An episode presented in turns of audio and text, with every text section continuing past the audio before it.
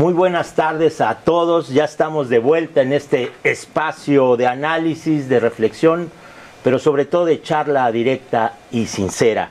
Hoy nos acompaña en Café Milenio el diputado del PT, Gerardo Fernández Noroña. Bienvenido, Gerardo. Gracias. ¿Eh? Muchas gracias Bienvenido. por la invitación.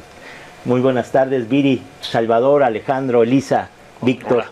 Y bueno, pues estamos en esta charla de café como son, directas, así, Muy bien. A bote pronto. Me parece muy bien. Víctor. ¿Qué es más violento, la calle o la política? No, bueno, sin duda, en la calle. Yo, yo creo que la política fue muy violenta pues, en la época de la Revolución o en el siglo XIX, que había cuartelazos, hasta entre compañeros se mataban. Pregúntale Obregón. No, es este, mucho más dura la calle, sin duda, sin duda. Diputado, ahora eres corcholata. No, soy hombre libre. Eres hombre, ¿no te consideras una corcholata más? Yo creo que es muy desafortunado el término. Yo le tengo mucho cariño, mucho respeto, admiración al compañero presidente, pero creo que ahí eh, fue desafortunado. Son compañeros y compañeras de primera, extraordinarios, y este, y este término es despectivo, es peyorativo, o por lo menos así lo usa la gente, ¿no? Este, yo soy un hombre libre que aspiro hacer el relevo del compañero presidente López Obrador y además se las voy a ganar. Me han, me han estado subestimando como subestiman al pueblo. Vamos muy bien, vamos muy bien. Este, yo les digo, nada va a decir de los que aspiran que va a perder, pues sería un absurdo, pero este, bien, van bien las cosas. Digamos, ¿cuál es tu diferenciador a, a los demás eh, precandidatos? No, muchas cosas. Yo soy un hombre de izquierda. El, de todos, el que más de izquierda, con una formación inclusive universitaria muy sólida en ese sentido. ¿no? Yo estudié en la UAM, Azcapotzalco. Yo me burlo, les digo que de cada tres materias, cua- de cada cuatro materias, cinco eran de marxismo. Y este, entonces tengo una formación académica muy seria, está en la lucha todo el tiempo, vengo del corazón del pueblo, eh, tengo muchísima experiencia, estoy, estoy bien preparado para esa responsabilidad y yo puedo asegurar, se necesita una persona radical, radical es el que va a la raíz y es una lástima que nuestro país necesites a alguien radical para que la gente coma tres veces al día, para que tengan un techo, para que eh, tengas eh, justicia social en todos los rincones de la patria. Se requiere, se requiere este, una persona que vaya a las cosas de, en esencia. ¿no? Yo creo que el compañero presidente ha abierto una avenida muy grande, ha generado los cimientos, pero creo que el siguiente gobierno debe plantearse, por ejemplo, un Congreso Constituyente, el Poder Judicial hay que rehacerlo, ese no sirve, está totalmente corrompido y ese no lo puedes hacer en reformas constitucionales que si tienes los dos tercios, que la chica, no, no, no, no, no, tienes que de una vez hacer una profunda reforma a la Constitución del 17, que en realidad es la Constitución de 1857, reformada, y, este, y hacer cambios fundamentales. En ¿En todos las planos. fiscalías, Gerardo? Todo eso hay que rehacerlo, no solo el Poder Judicial, sino también las fiscalías, que con el paso de autonomía se pensó que con eso, y no, ah, sigue, pues ahí está eh, Guanajuato, yo diría que como el ejemplo más brutal, y la, y la Fiscalía General de la República, que yo tengo buena opinión de Gers Manero, pues tiene unas críticas del redemonio de la sociedad, ¿no? Ha quedado mucho a deber, sin duda. Mucho. Oiga, en las encuestas, una ya lo pone usted en tercer lugar, después de Claudia Sheinbaum, segundo Sí. Marcelo Ebrard, y ahí aparece usted antes de Dan Augusto. Que ya esté ahí en tercer lugar significa que lo van a dejar pasar, lo van a dejar pasar a pesar de que hoy es diputado del PT, hemos visto una ruptura en Coahuila, PT Morena. ¿Cómo ve el piso, que muchos han dicho no es piso parejo? Pues creo que no es parejo, no puede serlo. Pues a mí me da risa cuando Marcelo dice, piso parejo, ya quisiera yo una cancillería para un domingo en la mañana, ya quisiera yo la Secretaría de Gobernación el martes por la tarde, o un gobierno, por modesto que fuera el Estado, ya ni qué decir el de la capital del país. Yo no tengo problema con el piso disparejo, tengo problemas con la cargada, tengo problemas con que haya todo un proceso para querer imponer desde la cúpula, no desde el compañero presidente, desde la cúpula, a una de las personas que aspiran. A mí me parece que eso lo hemos combatido por décadas y que eso no es correcto. Pero yo a estas alturas no pido mucho. Lo único que pido es que si gano lo respeten. Pero ¿quién es la cúpula si no es el presidente? Bueno, pues toda la estructura de nuestro movimiento partidaria, Morena centralmente. Mario Este, Delgado. Citlali o...? No, no, yo no creo que sea un asunto que personalice, sino es como todo el aparato, los gobernadores. A ver, pues, todo el mundo le anda leyendo el pensamiento al compañero presidente, ¿no? Entonces, ya dijo que por acá. Y entonces, suácatelas, esa es la cargada. La cargada antes era tapado, no se sabía. Y una vez que decían quién, todo el mundo, aunque hubiera apoyado a otra persona, se iban ahí. Ahora es al, al- al, eh, eh, antes. Ya le leyeron el pensamiento y por más que él dice, no hay eh, dedazo, no va a decidir el pueblo, no, solo le falta decir no somos el PRI, que efectivamente no lo somos, no somos lo mismo. Este, y entonces gobernadores, gobernadoras, gente de la estructura de gobierno incorrectamente están de cabeza. La cargada a favor de Claudia Sheinbaum. La ¿O de cargada a favor de un aspirante, sí, de, quien- de una de las personas que aspiran. Pues no personalizo, porque el que tenga ojos para ver, que vea. ¿No? Bueno, O sea, pero la en torno a mí yo no la veo, ¿no? O sea, en torno a mí eso no existe. Gerardo, pero Este, tú conoces bien al, al presidente López Obrador, eres eh, compañero de lucha de muchos, de muchos años. Eh, ¿Tú cómo lees eh, el pensamiento de López Obrador? ¿En qué circunstancia está? Fíjate, ¿Va a favorecer a, a la... Yo creo que él llamando, yo creo que él llamando señales, eso es su derecho, es el líder del movimiento, ya es muy claro quién le gustaría que fuera su relevo, pero también ha sido muy claro, oigan, pues yo no tengo, yo, yo no voy a decidir, pues tengo tres hermanitos, ¿no? Yo les digo, mira, el 18 de marzo dijo, el general Lázaro Cárdenas debió haber escogido a Mujica. Y yo me acuerdo de Cenicienta, ¿no? que todas las hermanastras estaban queriendo ponerse la zapatilla y no les entraba por más que hacían. Y ahí Cenicienta andaba recorriendo el país en pueblos, en comunidades, en barrios, en colonias, ¿no? Ceniciento, Cenicienta. Entonces, este, me da mucha risa porque ninguno tiene ese perfil de izquierda, ninguno lo tiene. Pues ni, ni la trayectoria en la lucha social, ni el compromiso, ni una serie de cosas. Ayer nada menos, en Oaxaca, Oaxaca, el corazón de nuestro movimiento. Está el compañero presidente diciendo, este, en el relevo, muy bien, cualquiera. Noroña, Noroña, le gritaron. Sí, sí, sí, quien sea. No, no, no, no va a haber. Están eh, insultando inclusive al compañero presidente cuando me dicen a mí, compañeros, estás pendejo, Gerardo, vas a decidir el presidente. Pues no somos el PRI, va a decidir la gente. Claro, lo que yo estoy haciendo es una hazaña. Nadie, nadie me consideraba que yo pudiera disputar. Nadie. Decían que no pintaba, no me metían en las, cuestas, en las encuestas, como dice mi abuela, me malmodeaban, ¿no? Ahora me dicen que en tercer lugar. Ahora sí que yo tengo otros datos, pero se los doy por bueno. Se los doy por bueno y estoy metido, les voy a ganar. Los otros datos más arriba, los que usted tiene. Mira, hay quien me dice, por ejemplo, que tercero, pero empatado con Marcelo, a punto de rebasarlo, con una tendencia creciente permanente. Compañero presidente trae sus propias mediciones, ¿no? Que deben ser positivas, si no, no me habría incluido. No es un requisito que te incluyan, pero su voz tiene un peso enorme. Sin duda. ¿no? Entonces, Claro. este, yo creo que eso va bien. Si no ganara la encuesta, Mm. ¿aceptaría alguna posición dentro del gabinete? ¿Qué le gustaría? Si no ganara la encuesta, yo, acep- yo apoyaría a quien gane. Lo he dicho. Yo soy un hombre de unidad, soy un convencido. Decían, dicen que es una frase del Che. Si no vamos unidos, nos colgarán juntos. ¿no? Es un error. Lo de Coahuila se quedó en el tintero. Es un error. Yo manifesté públicamente que no estaba de acuerdo. Dije que ahí había que ir unidos. Sigo insistiendo que hagan una encuesta ahorita. Y quien vaya arriba, los otros declinan. Que se unan. Sí, claro. Pero le piden declinar a quien va arriba. O sea, puede no gustarles Guadiana, pero sigue yendo arriba en las encuestas. ¿Guadiana o Mejía Verdeja? Guadiana va arriba. Arriba de Mejía. Yo no he visto Pero- ni una. Ah, bueno, de Mejía sí, ¿Y arriba lo de has Mejía sí. platicado con Sí, Alberto Anaya? Arriba de, sí, ¿Ya arriba has de Mejía. platicado esto con Alberto Anaya? Pues estuvimos a punto de romper. ¿Cómo fue eso? Así, estuvimos a punto de romper. Yo salía a decir, yo no estoy de acuerdo con ¿Y eso. le reclamaste, le llamaste en No, lo no, personal? no, o- tenemos muy buena relación. tenemos muy buena relación, pero yo dije, yo no estoy de acuerdo con eso. Suspendiste tu gira. Suspendí la gira que estaba haciendo en Chiapas, se dio una crisis del redemonio, y entonces nos sentamos y, y me dijeron, oye, este, no, no, les dije, bajen a Mejía, y no lo van a hacer. Entonces hasta aquí llegamos, un divorcio sensato, ¿no? Ustedes han tenido beneficio de mi participación con ustedes, yo de la participación. Mucha gente no sabe que soy externo. O sea, cuando dicen, es que eres del PT, yo soy del movimiento, hombre, entonces no me digan, hay cabrones que acaban de llegar ayer a Morena y ya se creen muy morenistas. Y digo, ay, tú no estás en Morena. O sea, es que cuando ellos nos andaban madreando, yo estaba del lado del compañero presidente, ya seguiré, ya me voy a morir, hombre. O sea, no, no, no, este.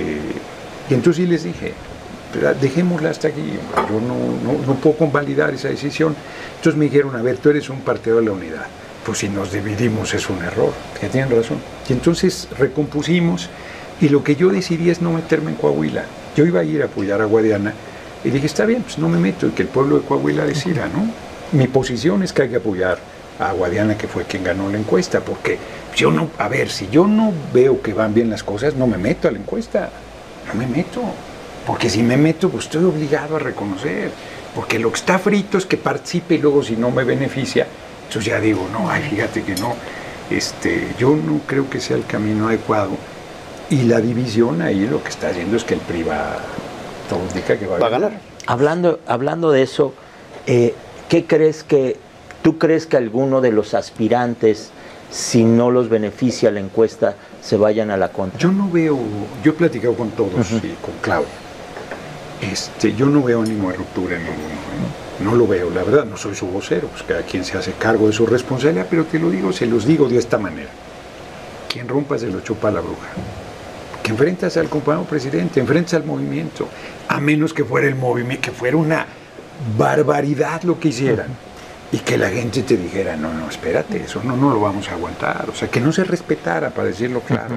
Que fuera muy evidente que la gente está apoyando a determinada persona y que eso se atropellara y que la gente más se echara para adelante. Se tendrían que dar circunstancias muy excepcionales. Yo no creo que eso va a pasar. Y si por pura ambición, legítima, pero por pura ambición rompes, pues te chupa la bruja, hombre. No, no va a haber, están haciendo cuentas alegres. Yo no he escuchado a Marcelo en esa lógica, pero se va a ir con la derecha.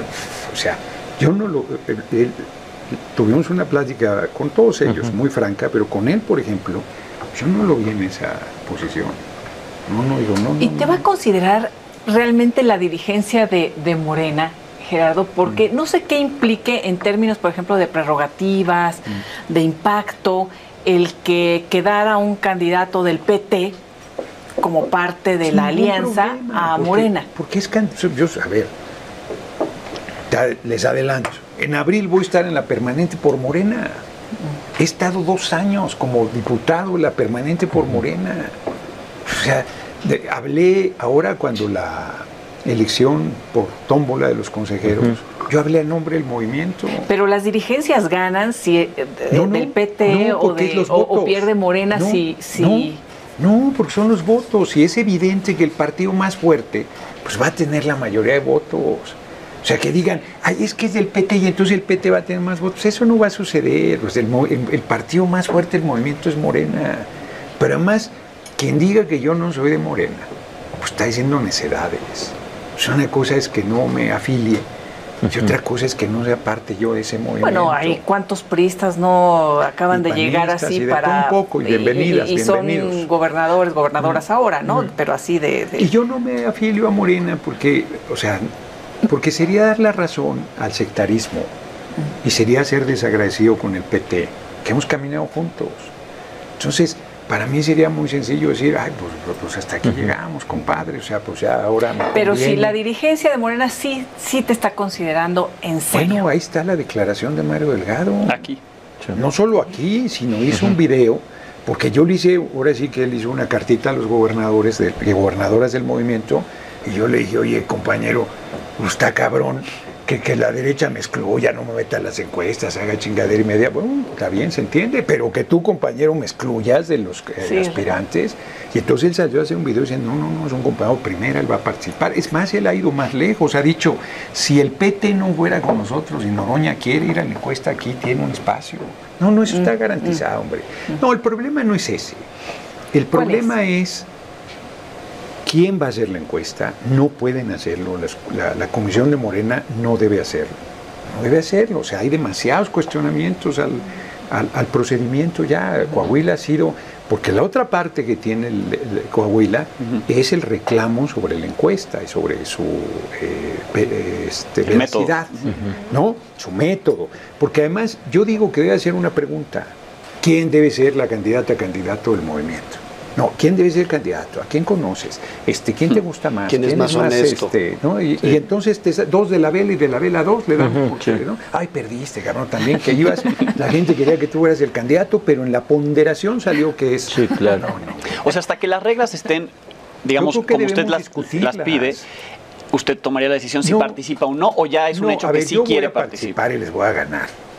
Esté como esté. Yo les voy a ganar. ¿ok? Porque la gente va a decidir, están subestimando, están subestimando a la gente. Yo no me doy cuerda solo, hombre. O sea, yo, es evidente que quien tiene una posición eh, de mucho mayor dificultad soy yo. Pues tiene una diputación, hombre. La diputación es una posición muy modesta frente a la estructura este, de mis otros compañeros y Gerardo, compañeras. tú tienes una larga, larga historia de lucha larga, social. sí. Ahora la pregunta es hipotética todavía, pero suponiendo que ganaras, Mm. porque el que gane la encuesta de Morena, pues se perfila como ser- un muy buen la- no va a ser quien el tenga futuro la presidente de la. República. Sí. ¿Tú serías más de izquierda que el presidente Andrés Manuel Sin López duda, Obrador? ya lo dijo él. No, hombre, yo voy a, me voy a ver este fresa, hombre. Viene alguien más radical. Yo cuando dijo eso, ese es mi retrato hablado, ya está ahí. ¿Cuál sería tu principal diferencia con respecto a la actual No, no es administración? un asunto de diferencia, es un asunto de profundizar. Y es un asunto de lo que él podía hacer. Él no tenía condiciones para ir más. Es extraordinario lo que ha hecho, extraordinario. Ha mantenido, y- o sea, porque lo critican, lo descalifican. A ver, yo quisiera ver quién pudiera, sin tocar en esencia los intereses económicos, avanzar en la parte social como lo ha hecho, crear la infraestructura que ha creado, generar las condiciones de cambio, la estabilidad económica. Eso se lo pueden regatear todo lo que quieran, pero es una cosa extraordinaria, porque en otros países quienes han intentado esfuerzos de cambio, desde un principio se han topado con el gobierno de Estados Unidos, con su franco acoso, con su sabotaje, con su golpismo, que aquí se vive también, aquí se vive también, pero no les ha dado pretexto, no les ha dado pretexto. Yo creo que en la siguiente etapa, pues tenemos que abrir el siguiente paso. Yo diría, a ver, entonces yo voy a llevar al país aguas turbulentas, no, ahí está el país, ahí está. Lo, lo que ha hecho el compañero presidente y todos no se lo perdonan. Fíjense, quisiera, si me permiten compartir, estoy leyendo este libro, La Estación del Pantano. Están en Nueva Orleans, Juárez y eh, Melchor Ocampo y varios este, exiliados, y entonces le dicen a Melchor Ocampo que hay que platicar con Santano, sus enviados, porque ya está muy débil el dictador, y entonces les dice, fíjense, ¿con quién quieres sentarte a hablar? Dijo Ocampo. ¿Quién era el más culto, el más refinado, el más sabio de todos ellos? Alamán. ¿Y qué hizo? Mandó matar a Guerrero, mandó matar al presidente, él y otros como él, como si fuera basura. No era que le molestaran sus ideas, era que le molestaba ser mandado por la chusma. Eso es lo que son, eso es lo que es la derecha, eso es lo que sigue siendo. Lo que les molesta es que hijos e hijas del pueblo conduzcamos el país. Lo que no, no, les molesta las ideas, les ha ido muy bien. 16 mexicanos concentraban 143 mil millones de dólares cuando llegó el compañero presidente y hoy soy 15 y tienen 161 mil 300 millones de dólares. Les ha ido espléndidamente a la oligarquía. El dólar en relación con el peso con el dólar está como nunca. La estabilidad económica es indiscutible. A pesar de la pandemia se avanzó. Va a entregar en diciembre el tren Maya. Es de locura. En plena pandemia entregó el Felipe Ángeles. Va a empezar a refinar la refinería de dos bocas y vamos a dejar de importar gasolina. Que tengamos para ver que vea. Y a pesar de eso, lo injurian, lo intrigan, lo denuestran. Eh, este, es terrible lo que, lo que hacen, porque no, lo que no toleran es eso. Entonces, como decía mi abuela, eh, que es un dicho medio malsonante, pero decía, pues si me pegan porque me meo de una vez porque me zurro, hay que ir a fondo en el asunto, porque de todos la, la, la, resistencia va a ser la misma, la presión va a ser la misma.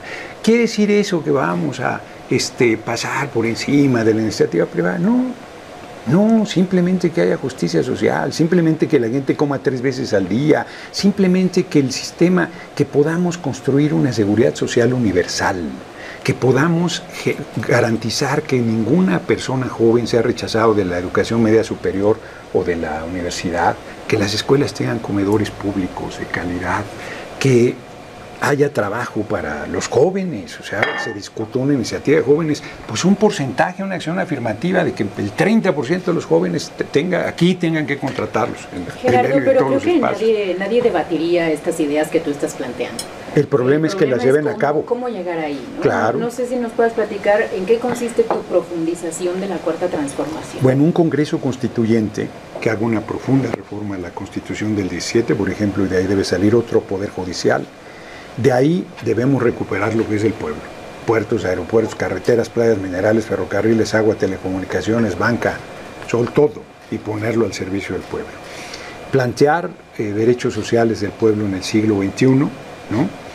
Este, y todo eso discutido con todos los sectores de la sociedad, porque en ese Congreso Constituyente van a estar los empresarios, habrá un sector de legisladores, legisladoras constituyentes empresarios, pero estarán campesinos, obreros, eh, mujeres, de la diversidad, estudiantes, de todo, el- artistas, artesanos, comunicadores, todo el espectro de la ¿Estás planteando población una nueva constitución? una reforma. Yo, yo soy de la idea de una profunda reforma.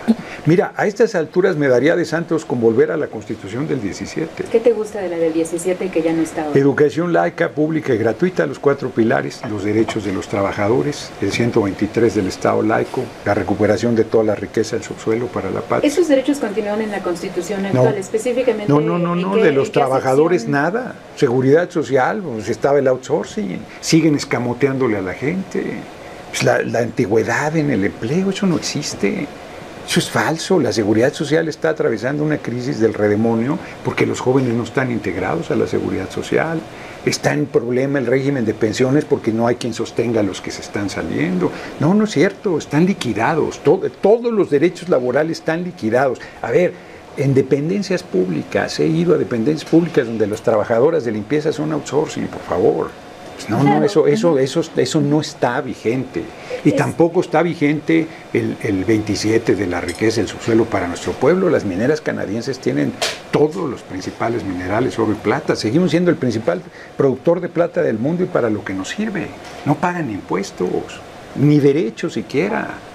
Déjame entender entonces, tu propuesta es que se expropien todos los No, bienes de la nación. no, no estoy planteando que se expropie. algunas industrias privadas. Le- les espanta el, el término expropiar, que es, un, es, una, es una figura jurídica perfectamente válida y que además no le quita a nadie nada, le pagas lo Se que paga. vale. Exacto. ¿No? No, recuperar lo que es del pueblo. O sea, que no nos roben. A ver, lo traduciría en eso, que no nos roben, que nos dejen de robar, que se recupere para el pueblo lo que es del pueblo. Nos mencionaste banca, telecomunicaciones, carreteras, aeropuertos. Puertos. Todo.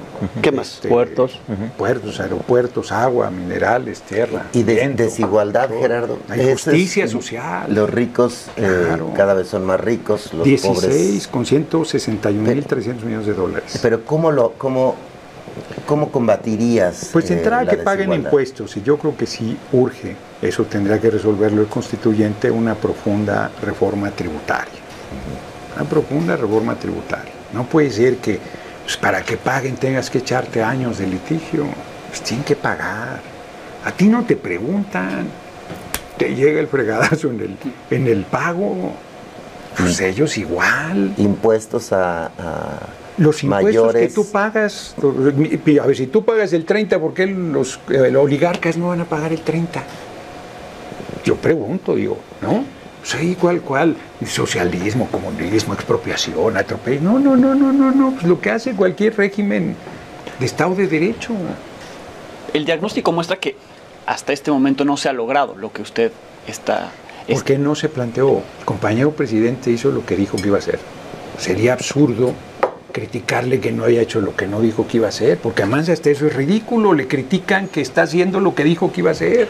Escucha sus discursos de campaña, ve su propuesta programática, ve el Plan Nacional de Desarrollo que aprobamos, es lo que dijo.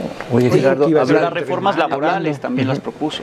To- todo eso. No es Y- y suficiente lo que ha hecho, entonces. Yo creo que hay que ir más lejos, claro. Sí, no, a ver, se hizo un esfuerzo con el outsourcing, él iba por la desaparición absoluta. Y hubo una presión enorme del empresariado, enorme. Y entonces salió así, así. No, yo creo que eso debe desaparecer. Pero si él no pudo con todo eso, usted sí va a poder. O sea, ¿cuál es la diferencia del gran líder Andrés Manuel López Obrador a Gerardo Fernández? Sí, no, no es, no es que yo eh, tenga mucho mayor capacidad que él. Es el momento. El momento. Es el momento. Porque el líder más importante que tiene el país también está en el movimiento. Tenemos a los dos líderes más importantes. El compañero presidente, que es un hombre excepcional, es un chingón, es un hombre fuera de serie. Pero con todo cariño y respeto, él no es el líder más importante. El líder más importante es el pueblo, politizado, consciente, organizado, empujando el proceso de transformación. Está con nosotros y está cada vez más claro. Ese es el que va a ser, o no.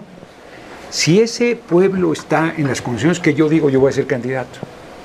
Si no está en las condiciones que yo digo, no voy a ser candidato. La gente está muy agraviada, no lo quieren ver. Mira, desde cosas, miren, desde cosas como el juicio a los expresidentes. El compañero presidente dijo que no lo iba a hacer, no engañó, él dijo que la gente decida y luego el INE saboteó. Y entonces se juntó ahí las dos cosas y entonces no se Y dieron la las Corte puso una pregunta inentendible. No, fue, hicieron eh, eh, Quiso cada fregadera y media para, por- para bloquear eso. Yo presentaría las denuncias. Es una demanda de la gente.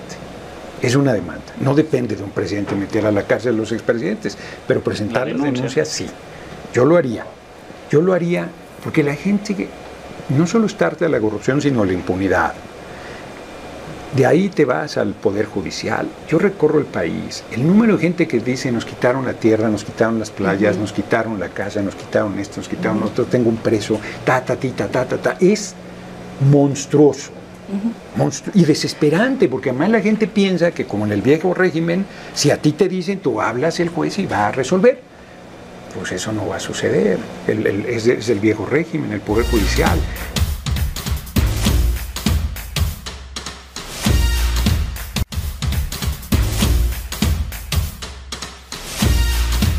¿Cómo percibirías tú que reaccionarían otras fuerzas políticas o Estados Unidos Mm. eh, o la iniciativa privada, por ejemplo, a estas propuestas que nos presentó el día de Igualito, hoy? igualito que con el compañero presidente, con toda su rabia, a lo mejor conmigo un poquito más, pero igualito, es lo que digo, hagas lo que hagas, están en contra de ti, no son tus ideas. Pues primero no tienen llenadera. Oye, los que tienen 161.300, es que no le damos dimensión a la cifra. 161.300 millones de dólares, uno de ellos tiene solito 95 mil millones de dólares, Carlos Slim. ¿Para qué quiere eso? Es irracional, es absurdo. Ese sistema no da más. Gerardo, Es generador de la violencia. Es un motor fundamentalísimo en la violencia que vive la patria. Entonces, si no resolvemos eso, pues no vamos a resolver nada. Gerardo, Soy tan ambicioso, perdón, que creo que hay que construir otro camino para la humanidad desde México. Que tenemos que construir otro sistema económico. Ayer, lo digo aquí, me puse a llorar al final de mi transmisión. Porque era el Día Mundial de la Lucha contra la Esclavitud Infantil. Y yo no conocía, ni siquiera me sé el nombre de un niño de Pakistán, creo que es, que a los cuatro años lo vendieron sus papás por 12 dólares y se quedó hasta los 10, 12 años trabajando, le dan latigazos. Una cosa espantosa. Y el niño lo liberan, se hace un activista y lo asesinan a tiros a los 14 años. Pues es que es el Dios, es el dinero, es que el ser humano no importa, es que nada importa, lo único que importa es la acumulación. Pues eso lo tienes que cambiar. Eso no puede seguir así. La gente te pide empleo, yo me, me jalo los pocos cabellos que me quedan. No porque no pueda dar el empleo, sino porque me desespera que la gente quiera que alguien le ponga un pie en el pescuezo para poder comer tres veces al día. Creo que debemos ir generando otras formas de organización económica, de empresas sociales, de empresas colectivas, de un desarrollo de forma diferente, donde la acumulación de riqueza no sea lo fundamental. ¿no? Y con el apoyo de todas las personas, porque yo le diría al empresariado, a ver, dime cuál es tu esquema para cambiar esto, porque este esquema a ti te, a ti te, te fastidia, porque va a haber siempre un empresario más poderoso que, que tú que va por ti. O sea, esto no va a ningún lado. Pero, entonces, eh, cuando tú dices, es que dicen una cosa y hacen otra, ¿no? O eh, no, no hay congruencia en muchas cosas, o dices, todo lo que ha dicho Andrés Manuel lo ha cumplido, no, no todo, ¿no? Por ejemplo, el tema de justicia transicional, el tema de la crisis humanitaria que se está viviendo, ¿qué hacer? con el crimen organizado, eh, más allá de- de- del tráfico, que es un tema tremendo, pero comentabas eh, eh, lo que sucede con los niños, con las niñas. El crimen organizado está metido en la trata de personas, en la esclavitud infantil, en qué hacer con todos estos temas Pues que dije. que han quedado olvidados. Pero cómo Pero no combatirlo, cómo combatirlo, no- no están porque no- olvidados, no, no. se ha no se ha combatido y en algunas cosas se ha incrementado en este sexenio Gerardo las desapariciones Bueno, yo de no- personas yo no- yo no comparto- con datos de, yo- de Carla Quintana yo- del yo no- gobierno ¿eh? Más bien, te- abonando a eso, te preguntaría más bien eh, en ese sentido, yo creo que también va por ahí, Elisa, es eh, eh, eh, escuchándote, pues si estás de acuerdo con muchas de las ideas del presidente, pero ¿qué crees tú que no ha hecho bien? Yo no, yo no creo, primero, que sea un tema de quién ha hecho, qué no ha hecho bien. ¿O que no estás de acuerdo? Pues tampoco. Y no es un asunto de no contrapuntearme No, con pero- el compañero presidente. Es que es mezquino que no le reconozcan lo que ha Ah, hecho. no, no, no, no. Es que es ¿qué mezquino. hacer? ¿Qué hacer con inclusive lo que por eso pues, lo vengo diciendo en toda esta plática. Yo creo que pedirle al compañero presidente que en seis años cambie un país con una estructura brutalmente desigual desde la colonia, brutalmente desigual desde la colonia, pues un poquito de historia, ¿no? Con niveles de, de desigualdad monstruosos, de los más grandes del mundo, y que él lo cambie, pues él no dijo que iba a cambiar eso. Él otra vez ha hecho lo que dijo que iba a hacer. Dijo que iba a hacer la pensión de adultos mayores, dijo que iba a hacer, lo que dijo que iba a hacer, lo hizo, punto. Dijo que iba a cambiar la Ayotzinapa, patria, que iba- justicia transicional, todo este tema lo de, está todo lo de Ayotzinapa, Gerardo. todo lo de Ayotzinapa hay gente tenía que no estaba detenida, inclusive altos mandos del ejército. No, bueno, le piden que haga milagros, él no, no, no es milagroso. Él es Bueno, dijo que iba a sacar no el ejército de las calles, pero a la hora de la Guardia ese- Nacional ese- es parte ese, de la Sedena. bueno, y la Guardia Nacional no es el ejército, por más que no te guste. No, el pero se conformó por elementos del ejército Como y la en marina. todos los países del mundo. Como en Bueno, todos pero no es los- 100% como civil como él propuso. Como en todos los países del mundo. Pero no es lo que él propuso. Por eso, todo lo que él propuso lo ha hecho. Y en el caso concreto de seguridad, o sea, tú dices, yo digo que todo lo que dijo que iba a lograr, eh, que, que se comprometió, lo ha hecho o lo está haciendo.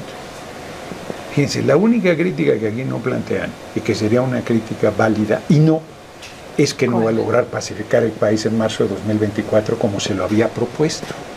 Porque es evidente que no quieren ver que efectivamente uno de nuestros pequeños problemas es que tenemos como vecino Estados Unidos. Pequeño problema.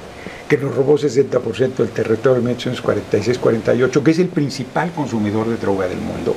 Y que es profundamente hipócrita con el tema. Sí. Porque quiere que nosotros lo resolvamos, pues que lo resuelvan ellos. Hace unas semanas presenté en la Cámara cuáles son los cárteles que reparten droga en Estados Unidos. Son pues, los mismos que operan en México y no los tocan. Pues, quieren resolver el problema acá, que lo resuelvan primero allá, que paren la distribución de droga. Pues no deben pararla porque tendrán un problema social del redemonio, porque tienen 10% de su población este, atrapada por la, por la pesadilla. ¿Tú de la mantendrías droga. al ejército en las tareas de seguridad? Primero hay que discutir con Estados Unidos el tema.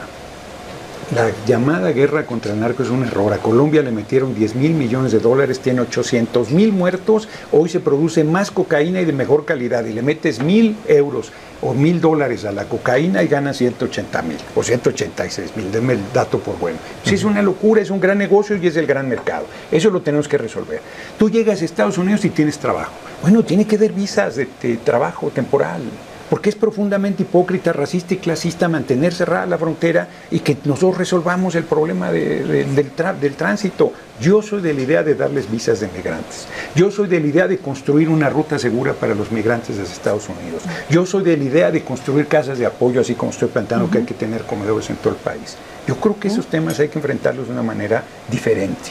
Pero entiendo lo que el compañero presidente ha hecho, porque se dice fácil, pero ha tenido una presión enorme Estados Unidos. Donald Trump amenazó con aranceles a nuestra patria si no se paraba el tema. Y es probable que regrese Donald Trump. Si usted es presidente, Es va a tener un que nos presidente toque ambos, republicano. va a ser interesante, de pronóstico reservado. Y yo lo voy a tratar con respeto y voy a lograr, con la gran enseñanza del compañero presidente, de hacer la hazaña de que nos trate con respeto también. Gerardo. Porque es de los pocos a los que trató con respeto Donald Trump, impresionante. Gerardo, y hay una percepción política sobre el, el caso de Coahuila, Sí. que podría haber una negociación eh, con el PRI, es decir, y bueno, pues es- tenemos que ahí se partió eh, la alianza, hay un candidato por el PT, otro por Morena, otro por el Verde Ecologista. ¿Qué lectura tienes? Sobre todo que tienes ahí cerca a Lito Moreno. Eh, No, no cerca, no. a unos cuantos. Es eh, compañero de curules. legislatura, pero somos 500 y tiene bastante sana distancia. ¿Cuántos curules te Un dividen de él? chingo, un chingo. Yo estoy allá, ahora, Allá. en la extrema derecha no, pero, eh, pero formalmente depende de qué lado veas la- el pleno. Y Alito está allá cerca, cerca de los paneaguados está. ¿Hubo este, negociación Alejandro. política? Eh, Mira, ese es un rumor insistente yo cometeré una aparente infidencia. PT decía, no, es que ahí hubo negociación. Pues mire, yo no lo creo, pero eso lo hubo, eso no salva al PT, que si no sacan más votos que, que Morena, ustedes van a aparecer como los responsables de la derrota. Yo veo toda esa especulación y rumor, sin ningún sustento. Todavía podríamos hacer la unidad en Coahuila. Y si alguien plantea que no, es Mejía, yo no voy a declinar. Me, me pareció fatal el debate. Me dio tristeza, mucha tristeza. La unidad del pueblo, la unidad del movimiento, la unidad de los partidos del movimiento, si no se logra eso no se entiende nada. Por más legítima que sea tu aspiración, pues no puede estar por encima del proceso de cambio, de transformación que estamos haciendo, que se nos puede regatear todo lo que se quiera, pero es muy importante lo que hemos avanzado. Pero a favor de un oligarca y de la Pero de minería. ningún no oligarca, de ningún oligarca. Carlos Slim no se ha bronqueado con nosotros, pero, No, pero el de pero sistema... Del candidato Ah, de no Morena. es un oligarca, hombre. Y del tema de la Es un- minería, nos acabas de decir de la minería y los por oligarcas, por y eso. Pero él no es un oligarca. Revisa la lista de los 15 que tienen 161.300 millones de Bueno, dólares y no este está. está en- es pedorro, 1%, compa- Por favor, es 1%, pedorro. en el 2% de la es población, el pedorro 1%. comparado con, con estos Sí, pero- oligarcas. pero pero así, Pedro la- a ver, rico, ¿no? eso, a ver, pero 1%. nosotros no tenemos problema con quien haya, lo ha dicho el compañero presidente. No te- a ver, yo creo que no hay que hacernos bolas en eso. Yo tampoco tengo problema con los oligarcas, ¿eh? no es un asunto personal. En mi caso es un problema de convicción de que hay que hacer una forma de organización económica diferente. Pero en el caso del compañero presidente, él nunca dijo que iba a mover la estructura económica. Nunca lo dijo. Nunca dijo que estuviera peleado con los empresarios. Yo tampoco estoy. Nunca lo dijo. Nunca dijo que iban a estar excluidos de su visión y de su posición. Pues, ¿Cuándo planteó eso? En ningún momento. Pedirle al compañero presidente que tenga una visión que nunca planteó tener. Pues él es un hombre, sin ningún sentido peyorativo lo digo, del nacionalismo revolucionario. Y a estas alturas mucho es. A ver, otra vez, efectivamente, simplemente con que volviéramos a la constitución del 17, pues ya diría yo que es radicalísimo a estas alturas del, partido. ¿Y eso quiere decir que vas a acabar con la concepción de la riqueza? No. ¿Con los ricos ricos? No. ¿Que no puedes hablar con ellos? No. Yo me puedo sentar con esos 16, con esos 15 que concentran 161.300 millones de dólares sin ningún problema. Y discutir problemas serios sin ninguna dificultad. Y llegar a acuerdos con ellos si quieren verdaderamente ayudar a un proceso de transformación. Y si no, bueno, pues Santas Pascuas, pues ya sabemos que tenemos una visión encontrada y punto. Y hablando de- Entonces, no, no es un tema de que, este, insisto, pues a Guadiana se le muchas cosas. Bueno, pues ¿quién da los certificados de buena conducta y de pureza? ¿Quién dice quiénes son los que pueden en un momento? Los da, gente- los da Morena. No los los da dan, Morena. lo- al parecer sí, porque aquí comenzamos la conversación platicando de quiénes son los oligarcas y de pronto cuando nos damos cuenta que hay oligarcas dentro de la cuarta Ni transformación solo. cambia la Ni definición. uno solo, te leo los nombres de los 15 eh, más No, pero ricos. son del- más de del- 15. Hay más de 15. La oligarquía No, no, la los más oligarcas, de 15. los oligarcas, no, a ver. Oligarquita, No, ahora, entonces. sí, ahora sí que están ustedes Oligarquita. como- ahora- no, No. hombre, están ustedes como los que se creen fifís. Si el otro día ahí en la Roma estaban en un restaurante de mariscos unos ahí que se crean oligarcas. Ay, aquí en la Roma. No, mi amigo, No, tú no eres no. fifí. No, Tienes no, no, pero hablando de 500 los millones de dólares, son 50, por favor. 500 millones de dólares no lo tiene Guadiana ni ninguno de los que están en el gobierno, por favor. Y si estuviera, ¿qué? A ver, ¿Cuándo ok. dijo el compañero Señor. presidente que esos no podían estar? ¿Cuándo lo dijo? una- una pregunta, no, pero porque una yo, cosa no, se hace pues otra, no, no, es a ver, no es confuso. cierto, no es cierto. ¿No? No, no es cierto. A ver, pero Gerardo, tú eres un hombre de convicciones. nomás- nomás ahí. No es cierto que se diga una cosa y se haga otra. Esos eran los del PRI y los del PAN.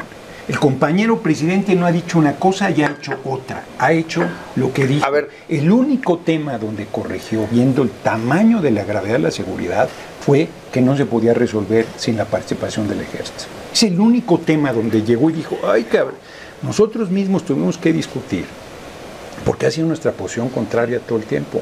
La justicia transicional sí la prometió, y hemos, ¿eh? y hemos no visto, pues pueden reconocer o no, pero aquí está, secuestros disminuyeron 68.1%. No, la justicia Este, sí, por transicional eso, y todo por el sí, proyecto que se había por e- hecho Bueno, por eso, comprometido. 22% menos de homicidio Déjalo doloso, 18% menos de robo, así me puedo ir. O sea, resultados hay, resultados hay. Y el compromiso está. Aunque a ustedes no les guste, bueno, pues eso es otra cosa. Que ustedes y- y que encuentren cosas que criticar, yo no tengo problema tampoco, porque No, finalmente para eso... es que A ver, por ahí, no, pero ver, la crítica, la crítica es bienvenida, porque en la medida, sos en una discusión, yo puedo decir, yo creo que no tienen razón. Pero si veo algo donde tienen razón, yo diría, pues este es un tema aquí que nosotros tenemos que revisar, que tenemos que mejorar, que tenemos que fortalecer. Yo aquí mismo hice una crítica muy fuerte, que pareciera que no la dije, por ejemplo, en el tema de los migrantes. ¿no?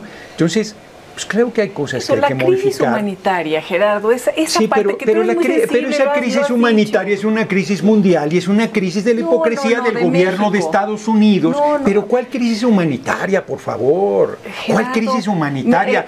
no, Hubo una pandemia. comentando lo del tema de Hubo los una niños. pandemia, se paró la No, economía, recibimos este veces. país de siglos, con niños y niñas esclavizados que vendían y con hombres y mujeres que vendían, con una situación de racismo y de clasismo brutal desde la colonia. Y luego dicen, ay, no se Entonces, ha que en la resuelto. colonia era peor, esa no, es la no, no estoy diciendo, no, eso- no. pero, pero ¿quién Hablo- dijo eso? hablo- En- no. ¿tú pero a ver, que- tú dices crisis humanitaria, ¿cuál crisis Sí, humanitaria? La ¿De hablas? desaparición de personas. Ay, Gerardo. es nueva, es cierto, qué barbaridad. No lo había, Gerardo. no ¿Tú había crees que- visto tú antes. crees que en seguridad se ha Gerardo hecho en este bien? sexenio. Eso dices tú, yo digo que no. no, dice el gobierno, No, dices gobernación, tú, Carla Quintana, la comisionada de la desaparición de búsqueda, y aquí lo no- dijo en Milenio, bueno, está Gerardo, bien que lo haya dicho, yo no comparto Gerardo, el tema. ¿crees que se ha hecho buen trabajo en cuestión de seguridad? Real, honesto. Pero estoy dando los datos. Y, y tú, y otra vez, pues sí, bueno, dices, otra vez, A ver. ¿cuál es el origen de esa violencia? Pues una desigualdad monstruosa, una concentración bárbara de la riqueza, que esos temas no los hemos tocado, porque sin tocar esos temas es dictador, es, es este demagogo, no cumple, ta, ta, ti, ta, ta, tan. Imagínate que se hubiera metido a esos temas de fondo. Bueno, ya aquí se adelantaba, ¿no? Noroña va a expropiar, el Noroña va en contra de la privada, el Noroña... O sea, porque es una descalificación facilona, lo digo con franqueza, sobre una serie de problemas estructurales de este sistema económico que rige en México y en el mundo. Es este sistema económico el que está generando todo eso. Y nadie se quiere parar, eh, eh, chalala, ay, es que el medio ambiente hay que cuidarlo. No es la concentración del es que no importa la vida, no importa el ser humano, no importa la tierra, no importa el planeta, lo único que importa es la concentración de riqueza, lo dije desde hace rato. Y cuando se plantean esas cosas pareciera que uno está planteando de retórica y demagogia y estás planteando los nudos gordianos del problema que hay que atender. Y si eso no se atiende, yo creo que el gobierno del compañero presidente demuestra que si no se va a ese fondo, no se va a resolver nada. Por eso yo creo. No, yo estoy de acuerdo además con la- Por eso yo creo que un hombre de de, de- desigualdad. de izquierda como yo puede empujar en esa línea. Y estoy convencido que ninguno de mis compañeros iría en ese sentido. Gerardo, a ver, un hombre de izquierda como tú, ¿qué opina de la presencia de Manuel Bartlett en el Es un- gabinete? es- ese hombre es un patriota. Manuel Sí, Bartlett. pues, por supuesto. Ha estado los últimos 20 años de su vida defendiendo la industria eléctrica y petrolera nacional como nadie. Conoce del tema. Tiene una trayectoria polémica, sí. Se tiene que hacer cargo de ella, sí. Eso no le niega su conocimiento, su patriotismo, su entrega al derecho. Ahorró al país 4.500 millones de dólares en una negociación con las empresas Pero ¿qué le hubiera ahorrado si hubiera ganado. Cuauhtémoc Cárdenas la elección del 88? Pues sí, nomás que ese acuerdo lo hicieron Diego Fernández de Ceballos y Salinas, no se hagan. Pero quien calificó, Bartlett- quien calificó la elección, te lo recuerdo y si no te, te invito a que lo leas porque está en los libros de historia de este sí, país, quien era el que calificaba la elección era la Cámara de Diputados, que se dirigía en colegio electoral, no era Bartlett, no era el presidente de la Comisión Federal Electoral.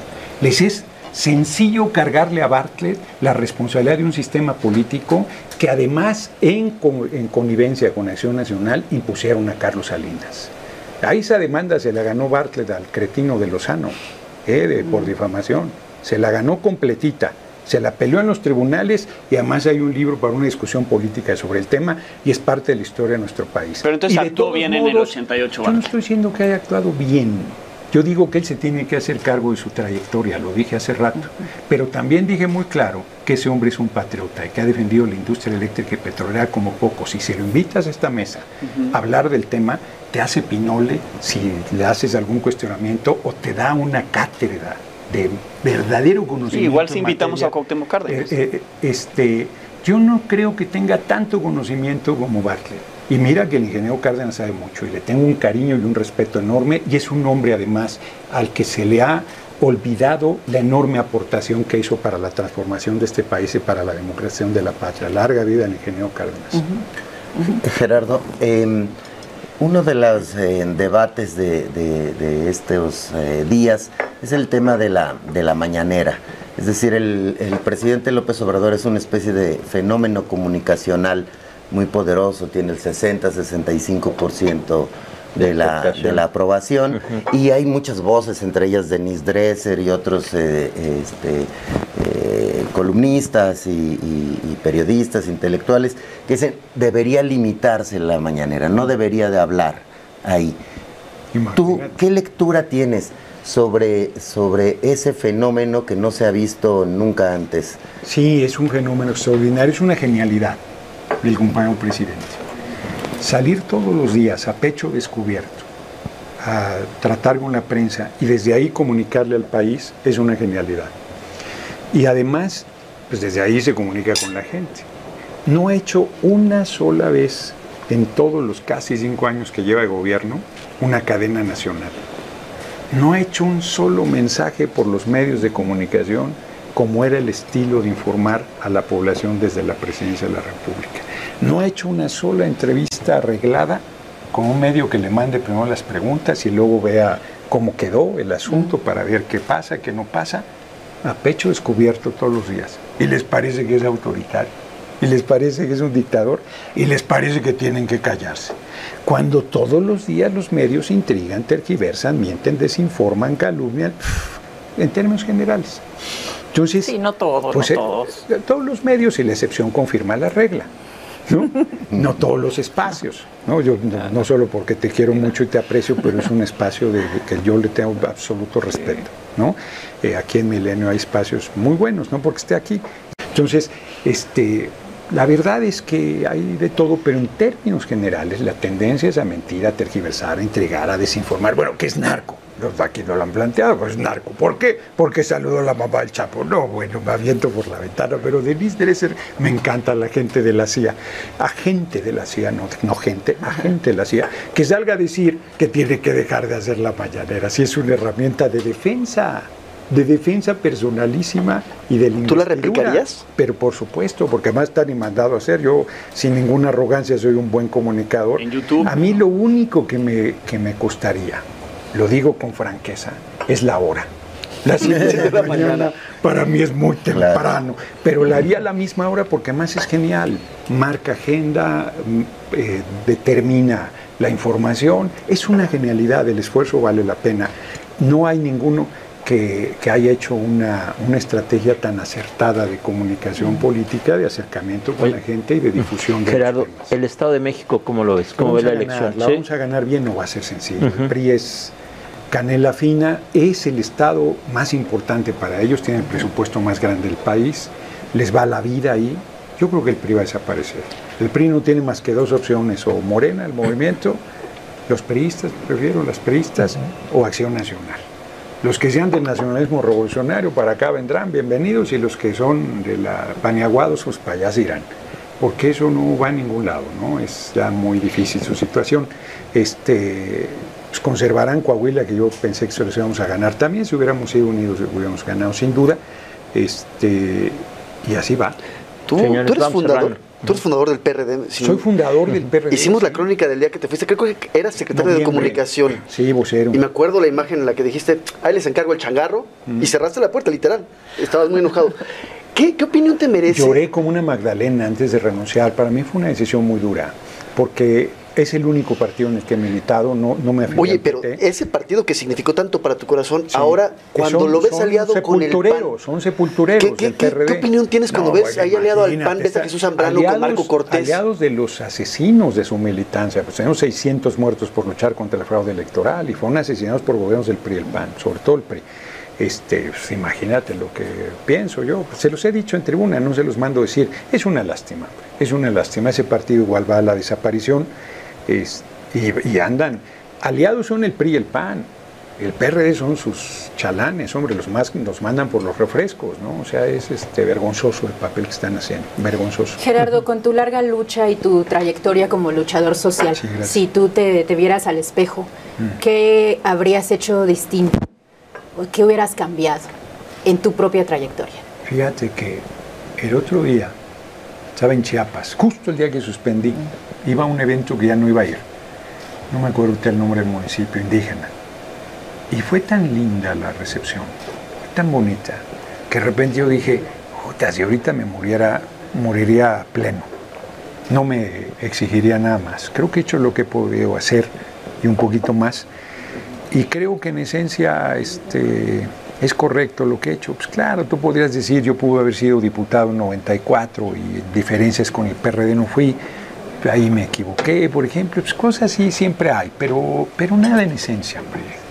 Finalmente, yo creo que este, los cargos me llegaron en el momento que me tenían que llegar. A los 49 fue diputado por primera vez y me mareó el podercito de la diputación.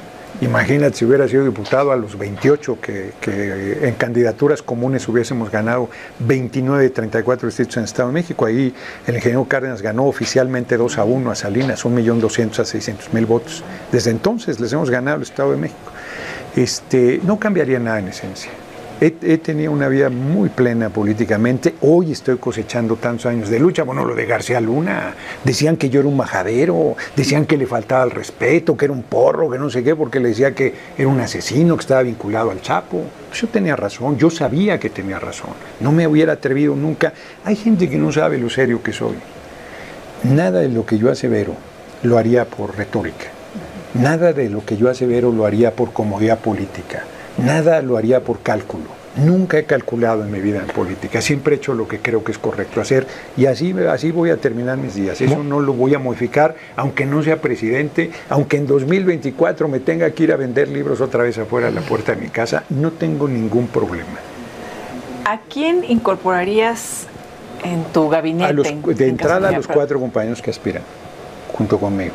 De A los cuatro. Sí, ahí me meten en un problema porque tenemos que tener mitad mujeres, mitad hombres, si solo es una mujer, pero a los cuatro los invitaría. ¿Y a Son qué extraordinarios. mujeres? ¿A quién, ¿A quién más? A ver, Pues hay muchas personas, pero si empiezo a decir... ¿Quién este, sería tu secretario o secretaria de gobernación? Es que no sé, dependería...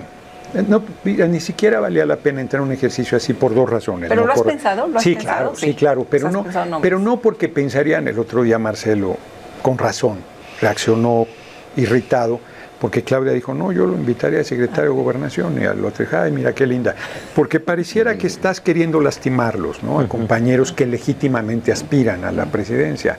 Yo cuando digo que los invitaría es por un asunto de unidad, no por lastimarlos, no por... No porque me inviten a mí si yo no, No, porque gano. yo gané y ahora... Sí, no, no, yo, yo creo que, que unidos gobernaríamos por décadas. ¿Y usted este sí se sumaría a cualquiera de ellos? A todos. Sí, usted por ejemplo propone lo de las visas, eh, que tenemos de- visas y queremos de- este tránsito de- seguro. sí. En el tema de drogas quedó ahí un poco perdida la idea, dice que Hay que Estados Unidos se haga discutirlo cargo, con Estados que- Unidos para abrir un debate sobre su legalización. legalización de todas las drogas. Yo no estoy diciendo que se legalice, digo que habría que abrir un debate, de todas. Por eso, pero sí lo ve como una posibilidad. Habría que abrir un debate. Yo creo que si no le por quitamos qué el poder Estados económico, Unidos en el debate? pues porque si Estados Unidos no está de acuerdo nos invade, nos acusa de narcoestado. no más sí por ese eso, pequeño sí. detalle. No, no, pues tenemos que discutirlo con ellos. Son los principales consumidores de droga, se benefician, sus dos motores de la economía de Estados Unidos son la venta de armas y el dinero de las drogas. Son profundamente hipócritas. Tenemos que discutir con ellos seriamente el problema porque cómo le quitas aquí a los grupos eh, peligrosísimos que tienen el país en una pesadilla, el poder económico, el poder militar y el poder político, pues haciendo legales las drogas. Si encontramos en el camino otra cosa, yo estoy abierto, pero no le veo de, momento, a mí me chocaba la idea de la legalización. Yo no to- lo más eh, fuerte que tomo es café, ¿no? Eh, y no soy ningún puritano, pero creo que abrir ese debate es necesario. ¿Y qué relación tienes con los cuatro, Nos vamos. con tus cuatro Muy buena competidores? relación, muy Con buena cada uno. ¿cómo es tu relación con cada uno de ellos? Muy buena con todos, muy buena con todos, de amistad, de, de compañerismo, de cercanía, de muy buena. ¿no? Algunos más, algunos menos, pero muy buena con todos. ¿eh? Nos conocemos de muchas décadas de lucha, hemos estado en las duras y las maduras, este, tienen mi respeto y mi reconocimiento, pero creo que yo soy en esta coyuntura la, la mejor este, opción. Eh, mm, Yo no tendría problema en declinar en favor de uno de ellos en otro contexto. En este no. No creo que ellos garanticen lo que hay que hacer en este momento. Pues con eso nos quedamos. Muchísimas gracias, Gerardo. Al contrario. Gracias a todos. Gracias. No, Nos vemos. Gracias a ustedes. Hasta la próxima.